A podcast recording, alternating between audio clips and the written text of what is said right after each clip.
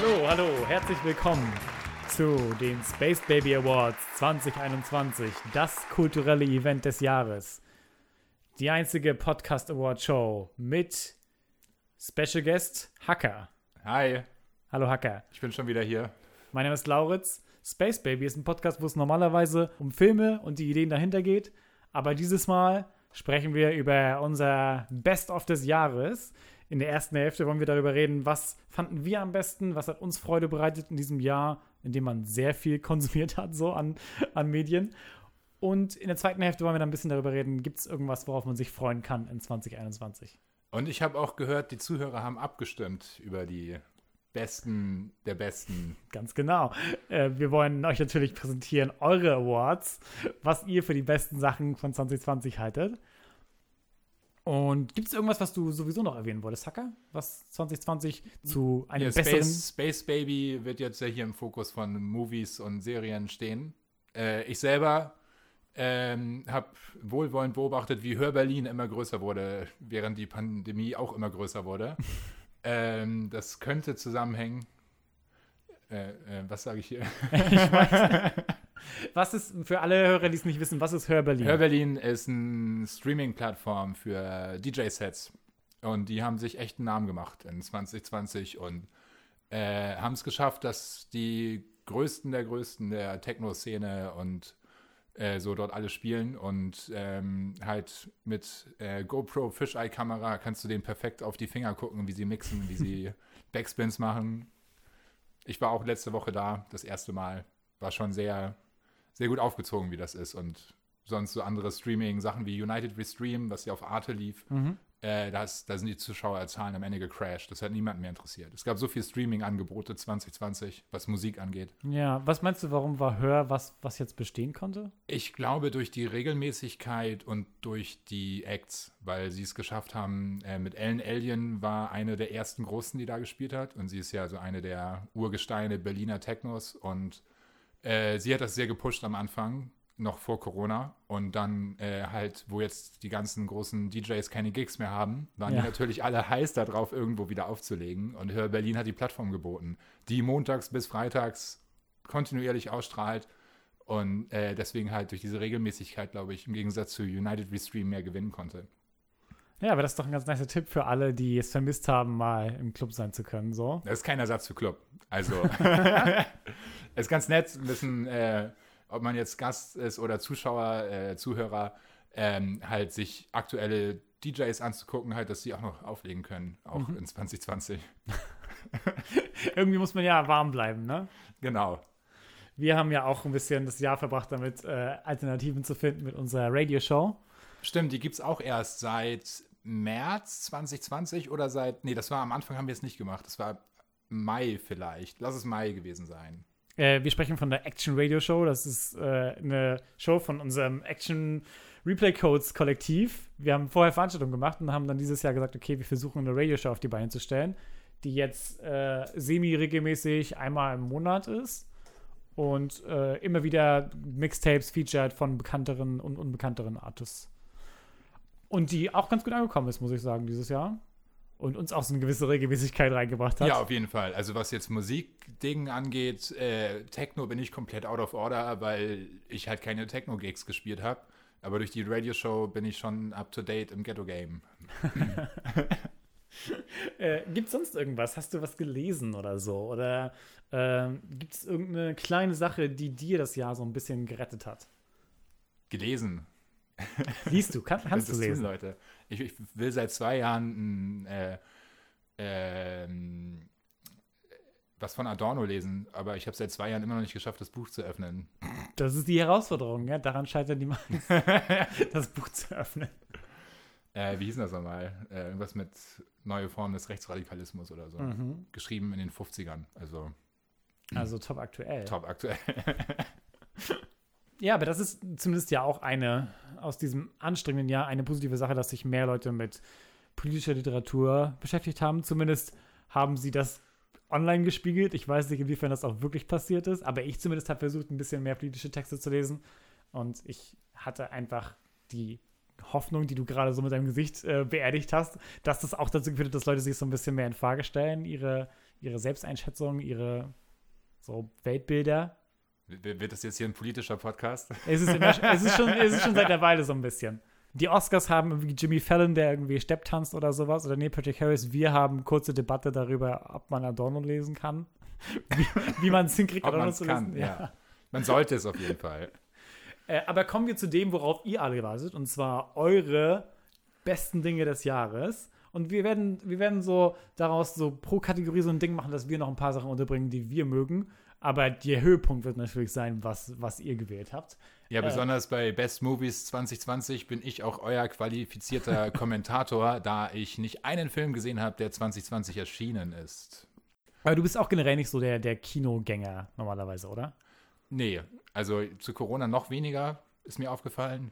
Ähm, aber äh, nee, es war vorher schon, dass ich, keine Ahnung, alle zwei Jahre mal ins Sa Savoy in Hamburg hier gegangen bin. Schöner Logenplatz und irgendwie, weiß nicht, wir beide haben mal Apocalypse Now geguckt vor Ewigkeiten. Äh, diese Drei-Stunden-Version Ja, im, Redux. im Ultra-Cut, genau, Redux, whatever. Äh, nee, das, das finde ich auch schön, dass das Savoy immer diese Filmclub, so Retro-Filme, Back to the Future, alte Star Wars-Filme, alles in Originalton. Damit kann ich mich anfreunden. Aber in Cinemax eine große Packung Popcorn an der Schlange warten und dann in diese kleinen Stühle reingezwängt und neben dir isst jemand einen Hotdog, äh, das muss ich mir nicht geben. Yep. Und dann zahlst du irgendwie 15 Euro für eine Erfahrung, die komplett, komplett scheiße ist, so. Und irgendwie durch andere Leute auch gestört wird. Also, das kann ich schon verstehen. Also, wir haben da in Hamburg, glaube ich, noch ganz schön viel Glück, dass es hier so viele. Es gibt mehrere so Geheimtipp-Kinos, ne? Wie hier ist das Abaton und das äh, Ach, ist Metropolis Ja, oder genau. sowas. 3000. Wie heißt das? 3000 Grad? Also ich denke mal, mein, auch mein, mein Kinoverhalten nach der Pandemie wird sich nicht ändern im Gegensatz zu vorher. Ich werde ein, zweimal im Jahr höchstens mir Ja. irgendeinen Film angucken, auf den ich richtig heiß bin. Ich Wenn hab- es, wenn es denn dann noch Filme gibt. Wenn, ne, aber ich mag ja gerade Filmclub, alte Filme. Ja, ja. Kommen wir zu den besten Seri Spielen, Serien, Star besten Wars. Spielen. okay, beste Spiele. Ja, äh, wir haben euch auch abstimmen lassen, was euch an Spielen am besten Spaß macht. Das war ja ein gutes Jahr eigentlich für Spiele. Viele große Releases, viele Indie-Spiele, die zu Hits werden konnten. Hacker, was hast du gespielt das Jahr über? Äh, also ich glaube, der erste Blockbuster, den ich mir gegönnt habe, war Wasteland 3. Mhm. Das äh, Spiel von den äh, ähm, ehemals Fallout-Entwicklern, die Fallout 1 und 2 gemacht haben. Nicht dieses neue von Bethesda mit Open World und First Person, sondern rundenbasierte Strategie, Taktik. Und so Mit Top-Down, du guckst auf die ganze. mit, Rollen, mit, sehr, mit sehr krassen Rollenspielelementen. ja. Und das war, dafür war auch Wasteland 1 kam, keine Ahnung, vor Fallout 1 raus. In den 80ern müsste das gewesen sein, das erste Wasteland. Echt? Das kam vor Fallout und war die Inspiration für Fallout. Die große Reihe. Ja. Und dann wurde die verkauft, weil Take-Two pleite gegangen ist oder so. und dann hat sich das Bethesda gekrallt. Nee, aber Wasteland 3 ist da mehr Back to the Roots, mehr Rollenspiel. Man erstellt sich seine, sein, man spielt ein sechsköpfiges Team, glaube ich, oder fünfköpfig, glaube ich. Weiß nicht, ist jetzt auch schon wieder drei Monate her, dass ich das gespielt habe. Äh, und er versucht sich so im Team zu ergänzen und sehr viel Rollenspielkomponente. Reden ist sehr wichtig. Und ich habe jetzt nach 16 Spielstunden immer noch das Gefühl, ich bin im Intro.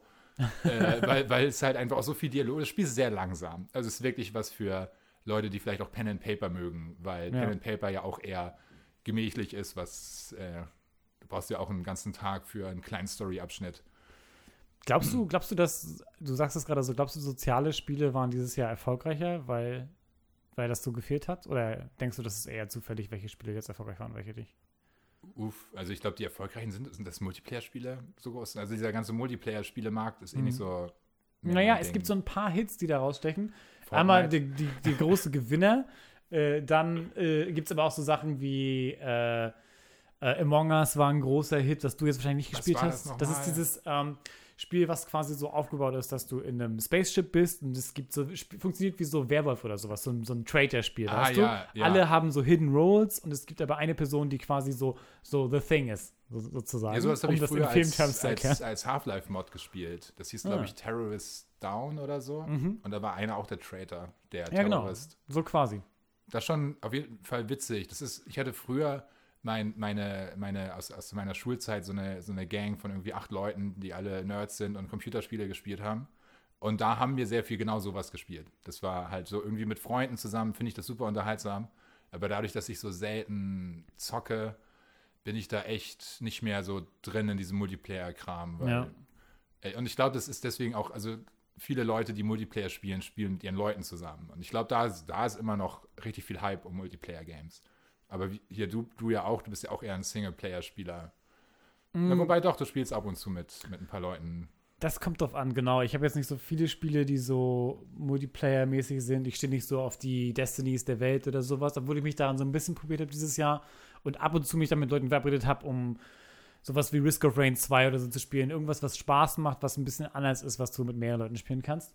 Aber die, die herausstechenden Spiele waren auch eher Singleplayer-Erfahrungen, was ich dieses Jahr gefeiert habe. Zum Beispiel Persona Royale kam raus, noch vor quasi der großen Pandemiezeit und war dann während, während so dem Frühjahr noch so was, was mich da beleidigt hat. Und das ist einfach eine, Da, da hast du dann das zweite Mal die 200 Stunden in Persona 5 gesteckt. Es ist einfach so ein gutes Spiel. Es hat den besten Soundtrack, es hat super Charaktere. Äh, Die Royal-Version ist nochmal dreimal besser, weil du einfach ganz viel so einfacheres Gameplay hast und Sachen, die einfach praktischer sind und die du leichter, auf die leichter Ich zugreifen kann mir kannst. vorstellen, dass was du an Persona 5 magst, ist das, was ich an Wasteland 3 mag. Nur ist Wasteland 3 mehr Inventory Management und das mag ich. Und das ist das, das unterscheidet uns beide einfach, ja.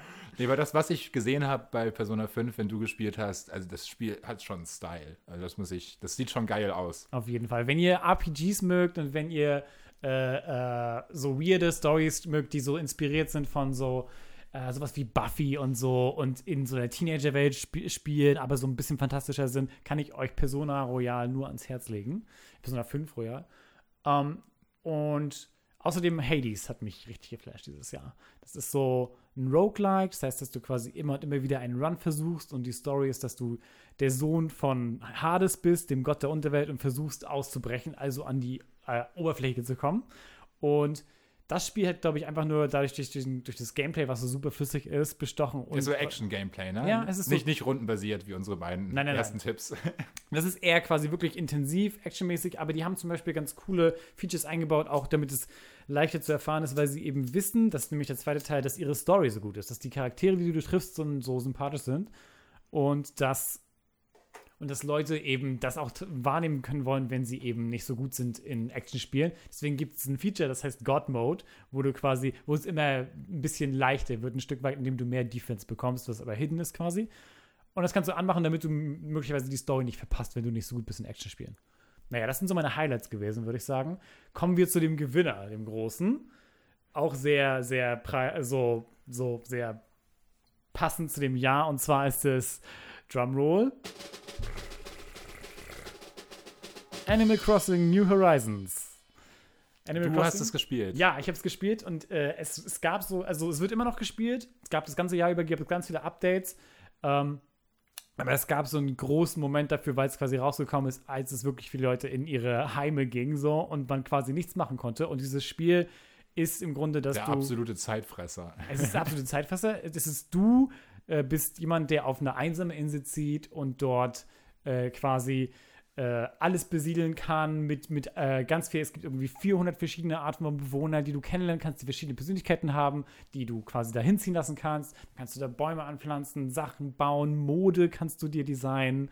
Alles Mögliche. Und dann sammelst du eben immer wieder kleine Sachen Fossilien. ein. Fossilien ein. Du hast sehr süße Musik. Du hast eine total beruhigende Atmosphäre, die ganz vielen Leuten, glaube ich, einfach so ein bisschen dieses Gefühl gegeben hat, von wegen, ich, ich bin in der guten, bin in der guten Umgebung und du kanntest auch, es war zwar, der Multiplayer war richtig flawed und ist, glaube ich, immer noch nicht besonders gut, aber du hattest zumindest die Möglichkeit, dass du die besuchen kannst auf ihren Inseln und so, dass du so ein bisschen gemeinsam spielen kannst. Und das habe ich auch gemacht. Ich glaube, dass es zu Recht so erfolgreich war. Ich glaube, es, es Ich- ich- könnte auch mehr Features haben. Ich habe eine alte Version davon viel gespielt eine Zeit lang für Nintendo DS, für den ersten. Welche denn? Oh Gott, wie hieß denn das? Keine Ahnung. Ähm, Nintendo DS. Äh, äh, New das, Leaf vielleicht? Nee, davor noch. City irgendwas? Keine Ahnung. Nee.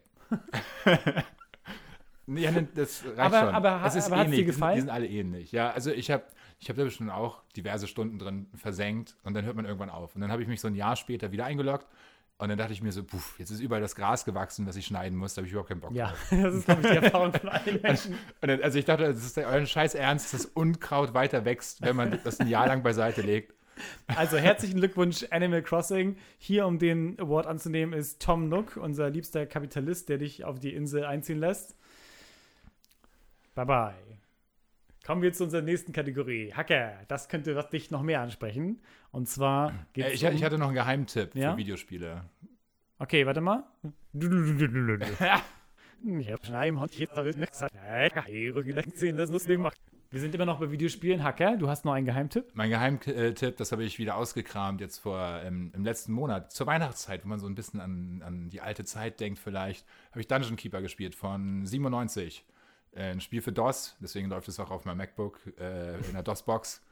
Äh, und das ist ein äh, Echtzeit-Strategiespiel, wo du ein Dungeon Master bist. Du bist quasi der Böse, der seinen Dungeon bis schützen muss vor den, vor den Helden, die das Land befreien wollen. Endlich. Endlich. Endlich jemand, der die ganzen Und es geht halt auch ums Management. Du musst gucken, dass halt genug Hühner da sind für die ganzen Monster, dass sie nicht verhungern, dass die halt äh, auch mal einen Schlag bekommen, damit sie zur Arbeit gehen und trainieren, damit sie stärker werden. ein Chefspiel, wo du Chef ja, genau, bist. man ist CEO auf Dungeon. nee, das, das, mir bringt das sehr viel Spaß. Aber du hast mir das vorhin gezeigt, das sieht wirklich eigentlich ganz charming aus, vor allem weil es schon so alt ist. Und es wirkt ehrlich gesagt so, als ob es einige Sachen einfach gut äh, Ja, und eingebunden das hat. gibt's, gibt's bei GOG für, keine Ahnung, Euro oder so. Cool. Läuft auf jedem Mac, ist uralt halt, läuft auf dem Windows-Rechner natürlich auch. Ihr hört es hier zuerst. Top aktuelle Tipps. Dungeon Keeper, richtig? Ja, von 97. Von 97. Jetzt, jetzt geht's weiter zu Jetzt geht es weiter mit den. Trommelwirbel. Sorry. Nee, kein Trommelwirbel. Noch nicht, nee. Erstmal müssen wir so ein bisschen plänkeln. Für viel zu lange Zeit wahrscheinlich. Äh, es gibt die besten Serien. Hacker, was hast du so gesehen an Serien dieses Jahr? Ähm, zuletzt habe ich die Staffel 6 von Brooklyn Nine-Nine geguckt.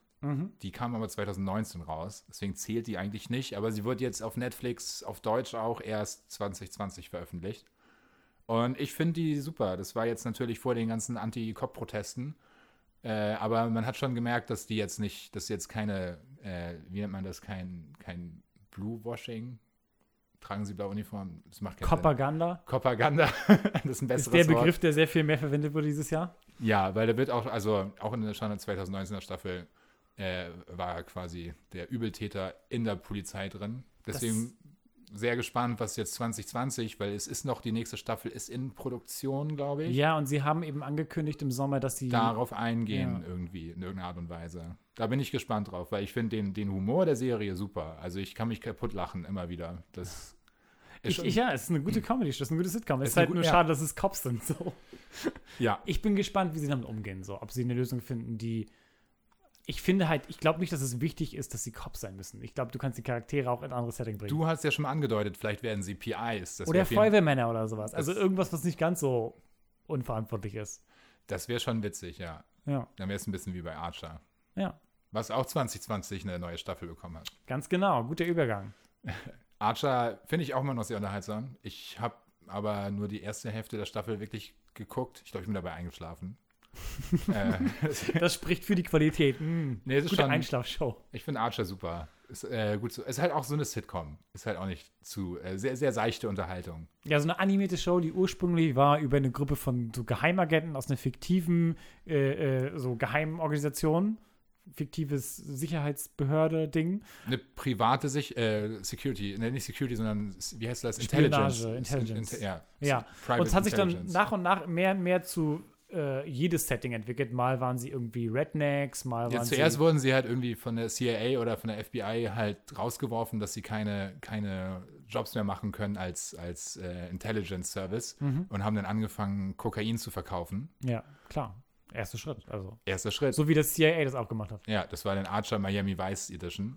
Ja. Und dann gab es eine Staffel mit, oh Gott, das ist so viel, ähm, wo Archer im Koma ist und Private Investigator ist und dann eine Staffel, wo er immer noch im Koma ist und In äh, Space ist. es gibt eine mit in Space, eine mit Treasure Island, wo, wo er ein Abenteurer ist und natürlich sind auch Nazis da. Das ist halt so ein bisschen Indiana Jones-Style.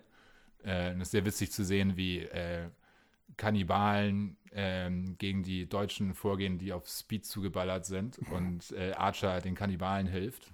Das ist Top-Setting. Was habe ich denn so gesehen? Äh, ich habe gesehen, Devs heißt die Show. Die könnte vielleicht was für dich sein, aber das Ding ist ja, dass du nicht so gerne Shows magst, die eine längere Story haben, wo man aufpassen muss. Aber Devs könnte ganz cool sein. Das ist eine Show, die gemacht wurde von dem, ich glaube, das ist der Typ, der auch Annihilation gemacht hat. Diesen Sci-Fi-Horror-Film, der so ein bisschen trippig war. Ja. Ähm, und Ex Machina. Und es geht äh, um so ein Paar, die beide anfangen bei so einem fiktiven Super-Tech-Unternehmen, äh, Ayama oder sowas heißen die, so eine Art. Und äh, die quasi sagen, ja, wir machen ja hier Storage und sowas, bla bla bla, Datensachen, irgendwelche Datensachen, aber die haben eben so einen, so einen, die haben eben so einen super exklusiven Development-Bereich, wo es quasi ein Geheimnis ist, was da passiert, die die Devs einfach nur genannt werden. Und äh, die beiden stolpern da so rein in diese Geschehnisse dahinter. Und es hat voll coole Sci-Fi-Konzepte, die eben damit zu tun haben, was du eben was Technologie, zu was es sich entwickeln kann und wie es dann eben zu Spionage führen würde und sowas. Ist es, ist es eher locker witzig oder eher Nee, Drama, eher, eher so, eher, Thriller? eher Sci-Fi-Thriller, Okay. würde ich sagen. Aber ganz spannend auf jeden Fall, vor allem mit diesen so Spionage-Aspekten und Intrigen und was dieses Unternehmen alles machen würde, um ihres Wissen geheim zu halten. So. Ja, könnte mir gefallen, glaube ich. Wo Mhm. läuft das? Äh, das ist jetzt gerade bei Sky, glaube ich, in Ah, Deutschland nur. Ja. Ja, Ja. Da bin ich raus. Ist, eine, ist glaube ich, ursprünglich eine Hulu-Show. Hm, nicht ganz sicher. Ja, äh, ja. Ist, das ist, äh, der Zugang ist ein bisschen schwierig zu Matinee-Shows. Äh, ansonsten große Hits dieses Jahr. Äh, The Umbrella Boys. Academy, was wir beide gesehen haben. Okay, erstmal Umbrella Academy. Haben wir beide gesehen. Ich habe es sogar mal empfohlen bei uns. Ich finde total gute zweite Staffel, die gut drauf aufgebaut hat und die nochmal in einem anderen Setting ganz gut die Persönlichkeiten der Charaktere hat spielen lassen in den 60ern so. Ja, und das ist locker, witzig, bisschen Action, Das stimmt, ja. Comic-Style. Also so von den Charakteren her. Und auch basierend auf einem Comic, ja. Äh, und äh, ja, einfach äh, ganz gut unterhalten. Ich glaube auch eine der erfolgreichsten Shows auf Netflix gewesen dieses Jahr. Krass. Und äh, das ist auch so ein bisschen so ein Ding, und zwar so erwachsene Superhelden sind sehr erfolgreich gewesen dieses Jahr. Zum Beispiel auch The Boys, äh, Amazon-Show, die echt äh, eine sehr gute zweite Staffel hingelegt hat und äh, ganz gut so Themen gesprochen hat, die sehr relevant geblieben sind. So die einzige Show, die ich, an die ich mich erinnere, die mit dieser äh, Alt-Right-Meme-Kultur gut umgegangen ist und das halt clever gemacht hat und witzig gemacht hat und die eben auch so dieses diese politischen Aspekte davon ganz gut gemacht hat und gleichzeitig mega unterhaltsam war. Für mich eine der besten Shows des Jahres. Hast du äh, The Boys mal gesehen? Nee, Ist quasi habe ich so, gar nicht auf dem Schirm. ist quasi so äh, eine Welt, in der Superhelden so eine Mischung aus Popstars sind und eben alles Mögliche machen dürfen und gleichzeitig aber auch, die arbeiten für so ein riesiges globales Unternehmen, Wort heißt das, und die machen eben Also ein bisschen wie die, die. Avengers quasi. wie Avengers, nur eben in böse. Die Superhelden sind offensichtlich böse und unsere Protagonisten sind welche, die sagen, wir haben genug davon, wir wollen versuchen, die Superhelden fertig zu machen. Witzig. Ja, das ist quasi das Setup. Äh, Doom Patrol war auch sehr gut. Auch so ein bisschen äh, quasi äh, die, die Schattenseite vom Superhelden-Universum von DC, wo lauter Weirdos sind, die alle Fähigkeiten haben, in großen Anführungszeichen, aber im Grunde nur eben halt traurige, weirde Charaktere sind. Ähm, aber total nette Show und eine gute zweite Staffel äh, und vor allem wegen der Charaktere ziemlich stark. Ähm, du hast mir gesagt, du schwärmst besonders für The Queen's Gambit. Ja, auch eine Netflix-Show. Ja. Die fand ich sehr spannend. Also Schach ist jetzt ja nicht das spannendste Thema. Ich finde Schach cool. Äh, also so wie es da in der Serie dargestellt Ja. wird, auf jeden Fall. Ich finde Schach auch ein cooles Spiel, aber ich hätte mir jetzt auch nicht vorstellen können, dass äh, in- eine Serie über eine Schachspielerin spannend ist unbedingt. Aber Hast du noch nie nachts im Bett gelegen und die, die Züge gesehen an der Decke? nee, so deep bin ich dann auch nicht in Schach. Aber äh, nee, die Protagonistin ist eine richtig coole, starke junge Frau, die in einem Waisenheim aufgewachsen ist und dort vom Handwerker oder wie nennt man das, vom Hausmeister quasi Schach gelernt hat. Mhm.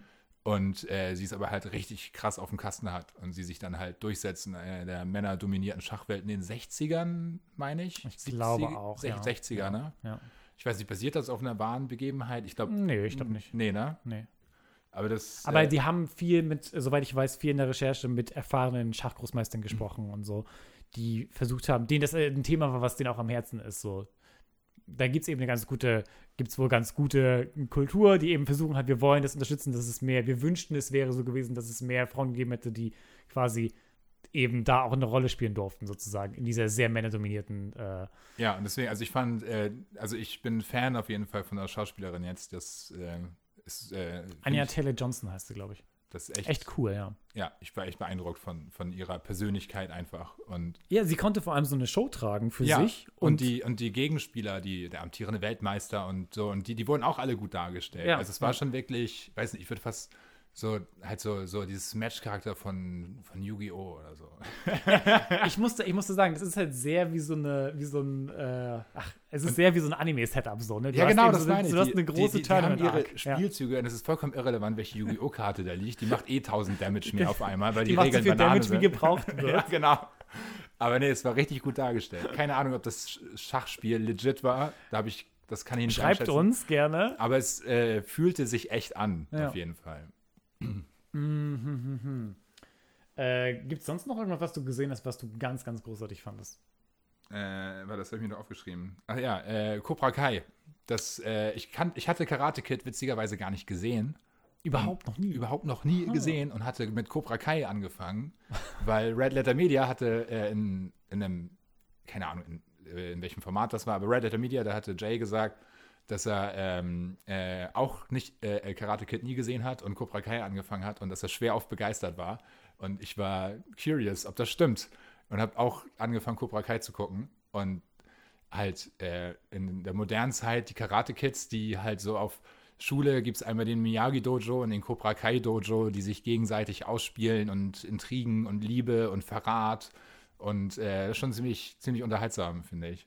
Also ich habe es noch nicht gesehen, aber ich finde einfach die Idee total gut, dass die Rollen so reversed werden und das ist so, es ist so leicht quasi, wenn du in, in den 80s in einem Film der Held warst, ist es sehr leicht, die, die Rollen zu vertauschen und dann ist eben der, der sonst der Gute Ja, es ist war. so witzig, wie die Ja. Perspektive gezeigt wird, wie der, ich weiß nicht mehr, wie er heißt, der Gegenspieler von, von Cobra Kai, der Böse, äh, der, der halt im, im Turnier dann am Ende verliert.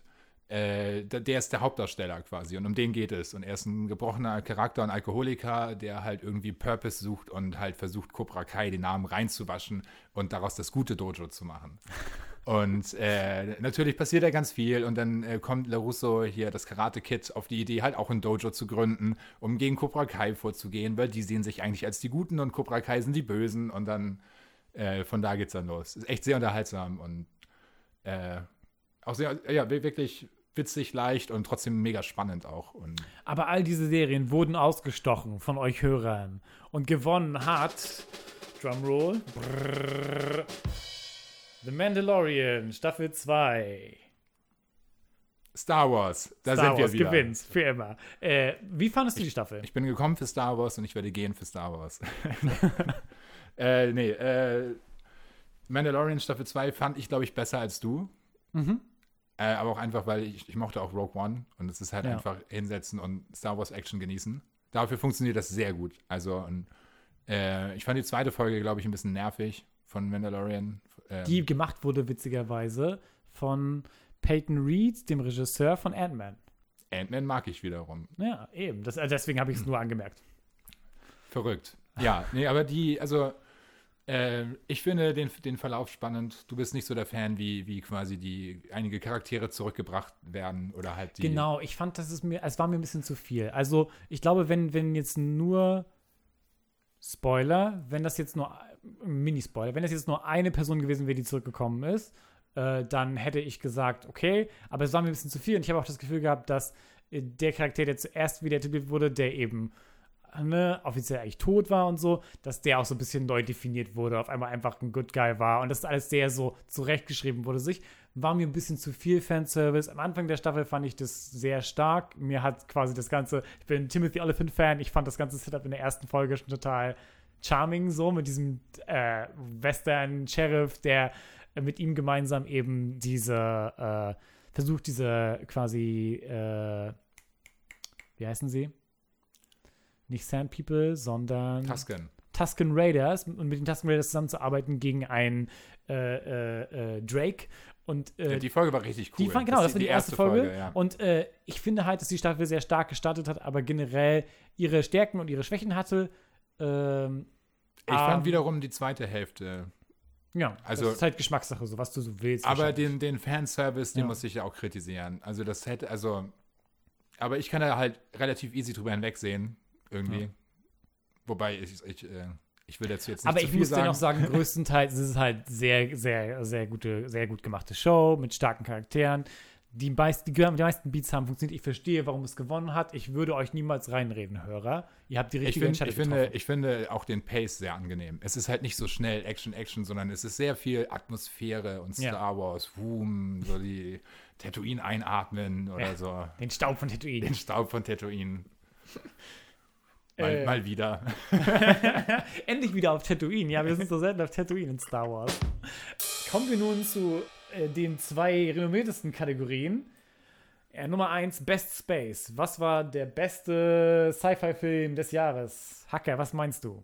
Welche Filme hast du gesehen, die 2020 rausgekommen sind? Ich habe keinen Film mit Release Date 2020 gesehen und kann zu keinem der nominierten Filme was sagen. du weigerst dich auch. Ich, Ich weigere niemals einen aus. Film gucken, der ich will, ich will 2020 nicht über Tenant reden. Oder was steht da noch? Äh, The Platform. Das ist ein Film. Das ist ein Film, der auf Netflix rausgekommen ist. Und The Invisible Man, ist ein Remake. Invisible Man ist eine neue Auflage von, von diesem Invisible Man-Ding, diesem Monster, der Unsichtbare. Wow. Ja, weil darüber habe ich schon mal was gesehen. Ja. Nicht den Film, aber Über das Monster aus den 50ern oder wann das war? der ist doch der, mit der, der Typ mit dem Ban mit der Genau. Bandage Ja. um den Kopf. Ja. Der Unsichtbare. Ja, nee, das ist so ein Meme, habe ich davon vielleicht mal gesehen. Der Unsichtbare ist quasi davon eine Neuauflage gewesen von dem Regisseur von Upgrade, von ein paar Jahren rausgekommen. Also Upgrade ist auch ein ganz cooler Sci-Fi-Action-Film gewesen, den ich auch empfehlen würde. Der ist echt unterhaltsam gewesen. Und Invisible Man war dann quasi eine Variante davon über eine Frau, die im Grunde äh, einen Ex-Partner hat, der obsessed mit ihr ist und der insgeheim eben diesen Suit hat. Und das ist quasi der Plot. Dass er versucht, dass er, quasi sie terrorisiert mit einem Unsichtbarkeitsanzug. Okay. Und das ist also so das Setup. Es geht ganz viel deswegen, die Themes sind halt Abuse und wie du isoliert wirst von deinen Freunden und so. Und das ist halt, das ist ganz stark, muss ich sagen. Äh, deswegen teilweise kein leichter Film, aber ich finde schon ein ganz, ganz gutes Element. Ich glaube, der Regisseur wird noch coole Sachen machen. Hm. Originaler Take, finde ich zumindest. Ansonsten, Und das lief wo? äh, das lief äh, noch in, im Frühjahr noch im Kino, glaube ich. Ach, echt im Und ist Kino? dann on demand gewesen, ja. Es war einer von diesen Filmen, die, glaube ich, ein bisschen im Kino und dann quasi, du konntest Okay. dann quasi den Film als Premiere die angucken zu Hause. Ähm, ansonsten eben pff, ist nicht so viel rausgekommen. Ich habe Bloodshot gesehen, den Superheldenfilm mit Vin Diesel. Über Vin Diesel, der äh, Nano. Äh, Der kam 2020 raus? der oder? kam 2020 raus. Okay. Der Vin Diesel hat Nanokörper ins Blut bekommen, die ihn immer wieder heilen und der ist Bloodshot. Ist das gut? Nö. Okay. Aber blöd unterhaltsam, Blöd und würde okay. ich sagen. Also, äh, ich hatte mein, ich hatte mein. Ich habe mich auch sehr amüsiert, als ich, als ich äh, gesehen hatte, dass du diese Godzilla-Filme guckst. ja, das ist eine weitere Sache, da können wir nachher zu sprechen. D dieses Jahr kommt ja quasi Godzilla vs. Kong raus.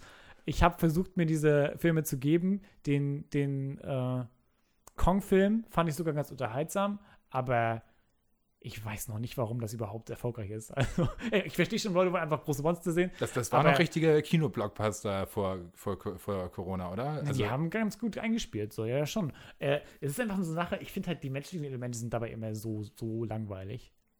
Ich will einfach große Monster sehen, die sich hauen und wünschte, die menschlichen Parts wären besser. Deswegen war Kong auch besser, weil die dann mehr so over-the-top-Charaktere gemacht haben, die so, wow, wow, wo sind wir hier? Wow. Ich bin ein Typ, der seit 60 Jahren auf der Kong-Insel gelebt hat. oh Gott. Ja. Ähm, naja, jedenfalls äh, sind nicht so viele raus Filme rausgekommen. Tenet ist sehr umstritten gewesen als, als Nolan-Film und hat nicht das Kino gerettet, wie er gehofft hatte. Äh, das heißt, der Preis für Best Space, sagt ihr, unsere Hörer, geht an Sonic the Hedgehog. Ich bin beeindruckt über unsere Zuhörer. Das hat man davon, wenn man online abstimmen lässt für seine Preise. Das sollten die Oscars auch mal machen. Also ich habe nur einen Trailer gesehen von Sonic und Ja. das war's. Und Hast du den ersten gesehen oder nachdem sie es bearbeitet haben nochmal?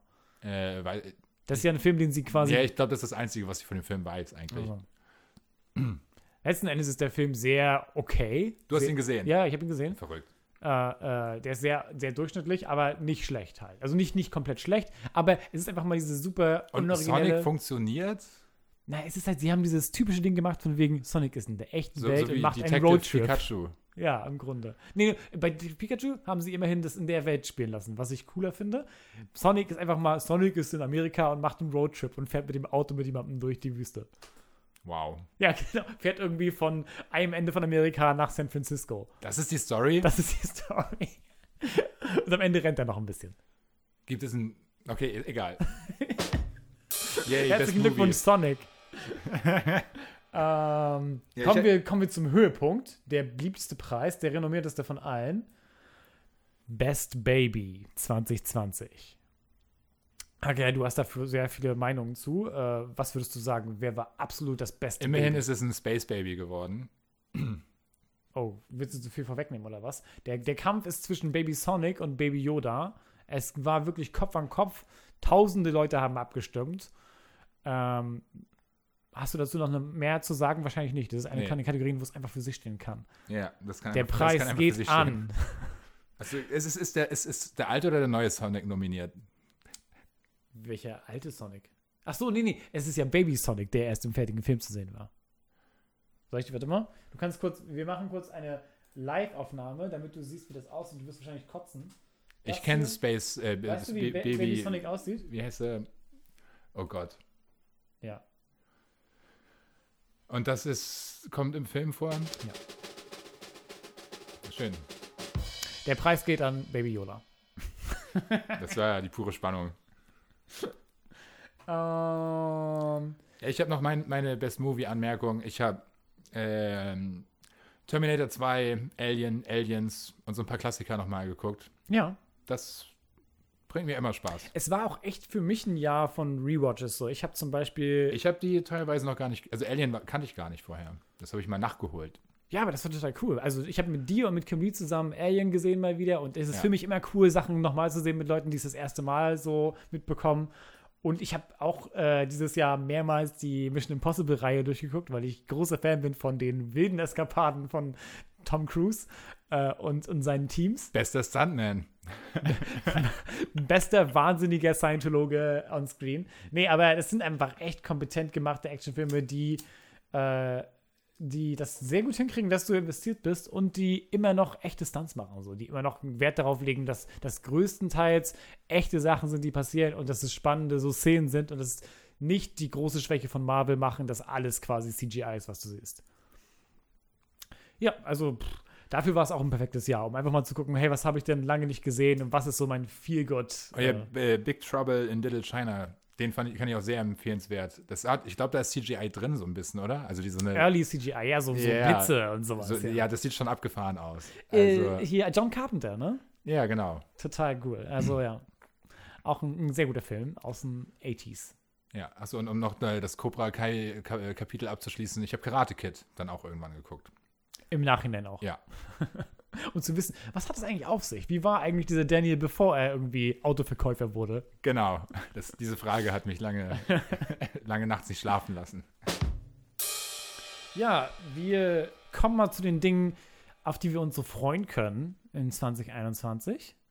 Gibt es äh, irgendwas, auf das du so besonders doll dich hersehnst? Was, was, ist, was scheint denn so alles 2021?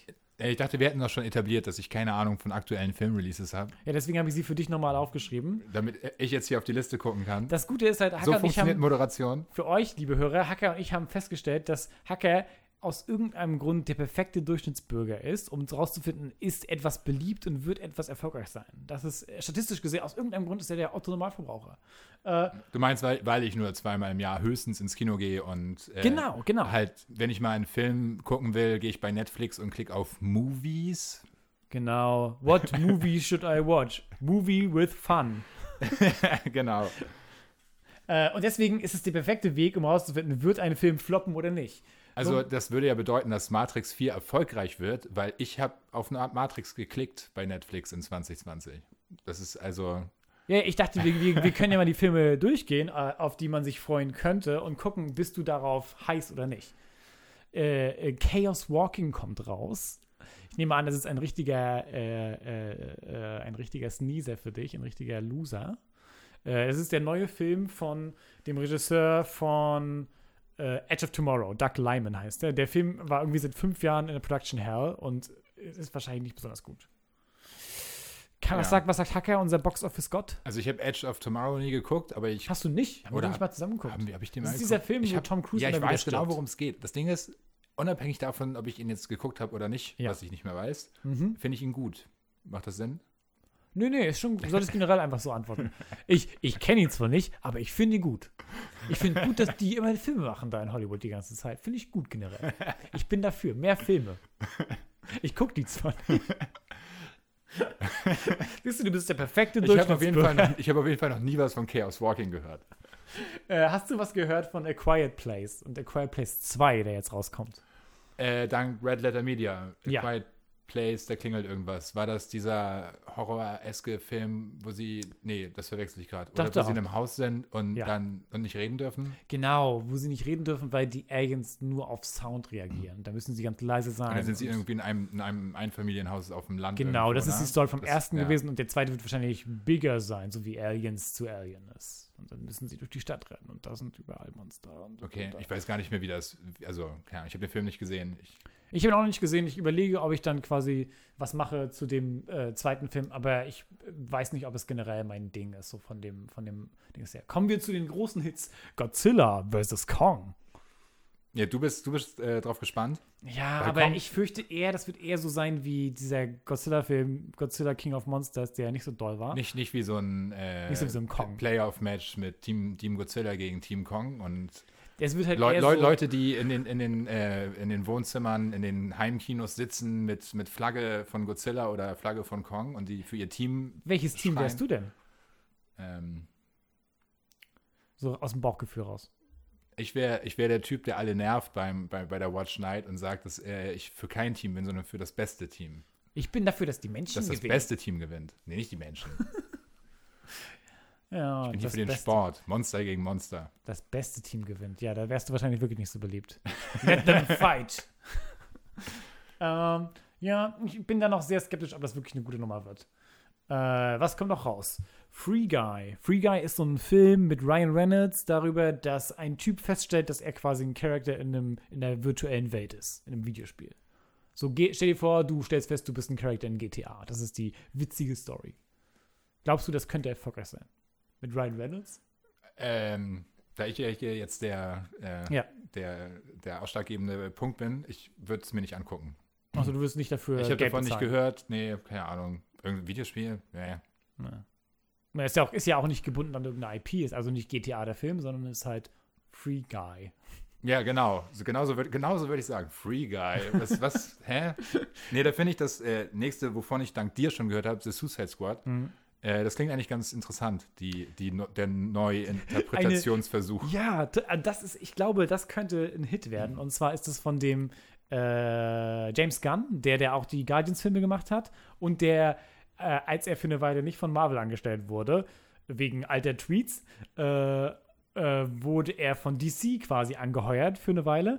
Und er wurde gefragt, er kann machen, was er will. Und sie haben wahrscheinlich gehofft, dass er irgend so ein riesiges Franchise aus dem Boden stampft. Und er hat gesagt, er will Suicide Squad nochmal machen. Und zwar einfach besser, als es gemacht wurde.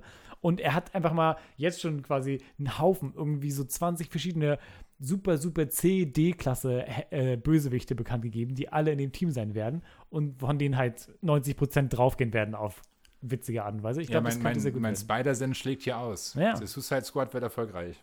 Nice. Wenn es denn, also, wenn es irgendwie. Es ist eine Frage, kann ein Film überhaupt gerade erfolgreich sein, ne? Wenn es irgendwie in Kinos ist. Ja, aber ich glaube, der soll auch im August rauskommen. Also, da hast du ja gute Chancen, dass zumindest Leute in Kinos gehen werden, wieder geimpft sind oder so. Äh, aber sagen wir erstmal, das ist ein Hit. Sein, sein, sein, sein Geigerzähler ist ausgeschlagen. Äh, kommen wir zu Matrix 4. Du hast schon angedeutet, du glaubst, dass Matrix 2021 ist ein Matrix-Jahr. Ähm, also ich habe überhaupt keinen Bock auf den Film. Das Ding ist aber, ich habe davon gehört und äh, ich würde wahrscheinlich draufklicken, weil ich habe auch letztens äh, Matrix 2 und 3 so an mir vorbeilaufen lassen. Ich bin Ja. mir nicht mehr sicher, ob ich den Revelation dritten, wie heißt der? Revolutions. Revolutions. Genau. Revelations könnte ja auch heißen, ja, I guess. Irgendeines dieser Wörter, die mit RE anfangen. Äh, refrigerated. Revengeance. Refrigerated. Äh, ja, also Ich ich, bin sicher, der kriegt auch noch einen Matrix Titel. 2 und 3 sind halt echt grauenhafte Filme. Ich, hab, ich weiß noch, ich habe weggeschaltet bei der Autoszene im zweiten, weil die ähm, wehtut im Kopf. Ja. das ist so viel Lärm und dumme CGI-Action. Dabei war das noch so die Szene, die überall gezeigt wurde, ne? Ja, ne? Ja, das war deren Vorzeigeszene. Die, die macht, die tut mir weh, die Szene. also, keine Ahnung, es könnte was werden. Also ich wäre halt einfach interessiert irgendwie. weil Ich es glaube, halt, sie versuchen so ein Force Awakens zu machen, quasi, so ein Soft-Reboot. So. Ja, also ich kann, ich kann darauf verzichten, auf so eine neue. Wel welcher Regisseur macht das? Macht das der das, gleiche? nee, das macht eine von den Wachowski-Schwestern. Nicht beide. Whoever, äh, die Matrix 1 gemacht haben. Ja, genau. Ähm, ansonsten mein absoluter Favorite. Ich weiß noch nicht, auf welche Art und Weise wir das erleben werden. Es ist das Dune-Jahr. Zeit. Ein ganzes Jahr. Dune, Sandworms, der Gom Jabbar, andere Dinge. Drink your own piss. Ja, glaubst du, das wird cool? Ich Ja. weiß, ich habe jetzt noch nicht so, also ich habe gehört, dass es kommt, aber viel mehr weiß ich dazu auch nicht. Äh, ich glaube, es wird cool, aber es ist halt von diesem Regisseur von Blade Runner 2049. Äh, Den ich gut fand. Den, ja, den ich auch sehr gut fand. Das ist ein sehr guter Regisseur, der aber immer ein bisschen Pech hatte, dass seine Filme gut sind, aber halt keine Kassenschlager sind. Und das sollte jetzt quasi einer sein, der Stimmt, so der neue Blade Runner ist auch nicht gut gelaufen. der ne? ist okay gelaufen. Also der hat kein Minus gemacht, aber er ist halt nicht, ne, es ist halt kein Star Wars-Film, der eine Milliarde macht. Und die wollten mit äh, Dune jetzt eigentlich genau das schaffen. Quasi, die wollten so Herr der Ringe machen oder so. Also so ein riesiges Franchise Auch machen. mehrteilig. Ja, also, ja, genau. Okay. Es ist nur die erste Hälfte vom ersten Buch. Was ja auch Sinn macht, so vom, von der äh, Storystruktur. Äh, und jetzt ist dadurch alles so ein bisschen ins Schwanken gekommen, weil was wir noch gar nicht besprochen haben, ist, dass äh, Warner Brothers äh, äh, bekannt gegeben hat, dass einfach mal alle ihre Filme, sie haben da ein bisschen zurückgerudert mittlerweile, aber alle ihre Filme sollen auf HBO Max gleichzeitig kommen und ins Kino kommen. Was ein bisschen natürlich die Franchise, äh, das Franchise-Potenzial schwächen würde, wenn so ein Film nicht im Kino war und nicht diesen ganzen Kino-Hype hatte. Äh, jetzt haben sie zurückgerudert und gesagt, Dune kommt vielleicht doch er, äh, erst ins Kino und dann dahin oder sowas. Und manche der Filme sind doch zu gut, um nur, äh, um auch beim Streaming zu holen zu sein. Irgendwie haben sie keine klare Strategie. Ich weiß nicht, was das heißt für die Zukunft von Dune. Ich weiß nicht, ob wir ein Franchise kriegen. I don't know. Aber ich, ich wäre heiß drauf. Ich hätte Lust. Du glaubst, der wird gut? Ja, ich glaube, der wird gut. Ich glaube, ich habe da schon, was ich davon gesehen habe, könnte das, könnte das genau mein Ding sein. So. Ja, Ah. ich bin, ich bin, also ich bin schon interessiert, aber ich bin nicht richtig heiß drauf. Aber das vielleicht auch, vielleicht der alte Dune-Film, das für mich auch kaputt gemacht oder so. Ich kenne mich zu wenig aus mit Dune. Hast du die Bücher mal gelesen oder so? Ich habe das erste gelesen zu zwei Drittel oder sowas. Muss ich nochmal fertig machen. Okay. Muss ich mal fertig machen, damit ich angeben kann, damit in der Reihe im Kino. Ja, aber ich glaube, das Potenzial, Dune zu einem Franchise zu machen, wie Herr der Ringe, ist auf jeden Fall da. ich Also- glaube auch. Es ist alles eine Frage von, also ob man das jetzt gerade hinkriegt, so historisch. Jetzt ist quasi gerade ein schwieriger Zeitpunkt, um überhaupt ein Franchise hinzukriegen. Mal sehen. Ähm, ein, ein so ein Sleeper-Hit, äh, ich, ich äh, habe gesehen, einen, einen Trailer für Connected heißt der Film, über so ein, ich weiß nicht, ob das gut wird, aber es ist so ein animierter Film über eine Familie, die quasi, äh, die haben eine junge Tochter, die aufgehen soll zur Uni und irgendwie Kunst studieren will und die ein schlechtes Verhältnis hat generell zu ihrer Familie, so ein bisschen entfremdet und der Vater versucht die Beziehung zu retten, weil er sich immer noch erinnert, seine Tochter war mal so, war, die, die waren mal so eng und äh, die Tochter hat immer schon Filme gemacht und will jetzt eben Film studieren gehen. Und er beschließt halt, sie quasi zu sagen, wir bringen dich persönlich hin, da zu deiner Uni am anderen Ende von Amerika. Und der Sideplot dieses Films ist, dass Maschinen versuchen, die Wissenschaft zu übernehmen. So. Und Okay. ich, ich glaube, das kann eine ganz witzige Mischung sein aus Animationsfilm und, und Family-Film. Äh, ich, ich bin gespannt. Das ist von so Sony Animations, die ja auch sowas wie Into the Spider-Verse gemacht haben. Also da ist eine Menge gutes Potenzial. Also. Hm. The Tomorrow War kommt auch raus. Wahrscheinlich hast du noch nie von gehört. Das Noch ist ein nie. Film über äh, einen äh, Krieg mit Aliens, bei dem Soldaten aus allen Zeiten historisch rekrutiert werden. Und das fand ich so ein merkwürdiges Konzept, dass ich es zumindest ausschreiben wollte. Sehr, sehr viel Sci-Fi 2021. Oder? Das könnte denn, vielleicht sind die dystopischen Wahnvorstellungen jetzt alle ein bisschen gefestigter. Ja, ich habe aber auch nur Sci-Fi-Sachen natürlich eher aufgeschrieben als andere. Ja, stimmt, wir sind bei Space Baby, ne? Ja, du bist ja auch Schaltet ein. Hacker, schalte ein, wach auf. Ähm, äh, Connected. Nee, Total Tomorrow War. Da sind wir. Tomorrow War. Na, ich, ich weiß nicht, ob das so, da scheint nichts, einzu, nichts auszuschlagen bei dir. Ich weiß nicht, ob das ein Hit wird. Äh, ansonsten Ghostbusters Remake, das schon eine Weile am Kochen war. Ich habe einen Trailer gesehen, Ja. irgendwann, vor Ewigkeiten Ja. gefühlt. Schon, lang, schon alt, der Trailer, ne? Der, Ja, schon so ein, zwei Jahre alt, glaube ich. wo die Kids übers Kornfeld fahren Ja, mit genau. dem Ghostmobil. Auch sehr so äh, der, die Piano-Version von der Musik und alles so Kornfeld und es sind Ja. Kinderprotagonisten. Know. Ich weiß auch nicht. Ansonsten Videospiele, du hast ein paar aufgeschrieben, auf die du dich freust. Ja, jetzt übersprengst du von der Liste das mir wich- den wichtigsten Film 2021. oh shit, ja. Space Jam 2 mit LeBron James. Ich bin heiß drauf. Also ich wusste nicht, dass er kommt. Der kommt direkt zu Disney Plus. Ich glaube, das könnte Ich tatsächlich finde nämlich werden. den alten Space, äh, Space Jam geil. Ah. Who Äh, knows? also geil. Ich könnte mir halt auch richtig vorstellen, dass er richtig floppt. Und also, was heißt floppt, aber dass der, dass der Film richtig Quatsch ist. Ich glaube aber, der wird so oder so erfolgreich sein. Wenn du, wenn die werden, wir werden kaum neue Filme haben, dann werden aber die Frage ist halt, ist er gut? Weil also Space Ja, Jam ist halt auch ein bisschen Panne. Aber ich finde ihn, ich finde ihn süß. Aber- das ist für mich so ein Teenager-Film. Ich also glaube, den, ich hatte irgendwas gehört darüber, dass es quasi nicht eins zu eins einfach nur das gleiche sein wird, sondern dass sie quasi was Originelleres sich haben einfallen lassen. Ich glaube, lass mich lügen auf meinem eigenen Podcast, ich glaube, dass sie statt, statt zu machen, es geht einfach nur wieder um Basketball, dass sie, es geht um Basketball und um andere Sportarten, in denen sie quasi gegeneinander antreten müssen. Ich glaube, was? Nein, ich will nur Basketball. ich will LeBron James der- Also, wenn, die werden halt schon genug mit ihm machen. Macht dir da keine Sorgen. Außer, er hat auch eine Golfkarriere. Das wäre auch witzig. Das war, glaube ich, bei, bei, beim ersten war es ja, dass, dass Michael Jordan halt Baseball gespielt hat. Und dann haben sie ihn zurückgeholt. Er hat auch in, Ach so. Wirklichkeit, er hat auch in Wirklichkeit Baseball gespielt. Wirklich? Eine Zeit lang, ja. Und war sehr, sehr, Golf und er war sehr, oder was Golf? Ich meine, es war Baseball. Und er war sehr unerfolgreich. Aber ist Und dann ist er zurück- auf einem Golfplatz, als er da reingezogen wird? Oder ist das was anderes? Es kann auch sein, dass ich es durcheinander bringe, aber ich meine, also entweder es ist in, in, in der echten Welt Baseball oder Golf oder in der, in, bei Space Jam. Sind wir in der echten Base- Welt gerade? Oder Oder, Golf. sind wir in der Cartoon-Welt ist auch scheißegal. Space Jam, ich bin, ich bin, ich bin hyped. Let's go, Space Jam. Let's go, Space Jam. Oh. Ja, Videospiele, Worauf freust du dich? wo ich mich, äh, ich hoffe, Bloodlines 2 wird super. Ich hoffe, es kommt raus überhaupt. Mm, mir reicht es, wenn es super wird. Achso. wenn es gut ist, kann es auch nie rauskommen. Okay, well. Es reicht, wenn dir der Entwickler davon erzählt, wie gut die Erfahrung ist. So wie bei Star Citizen, genau.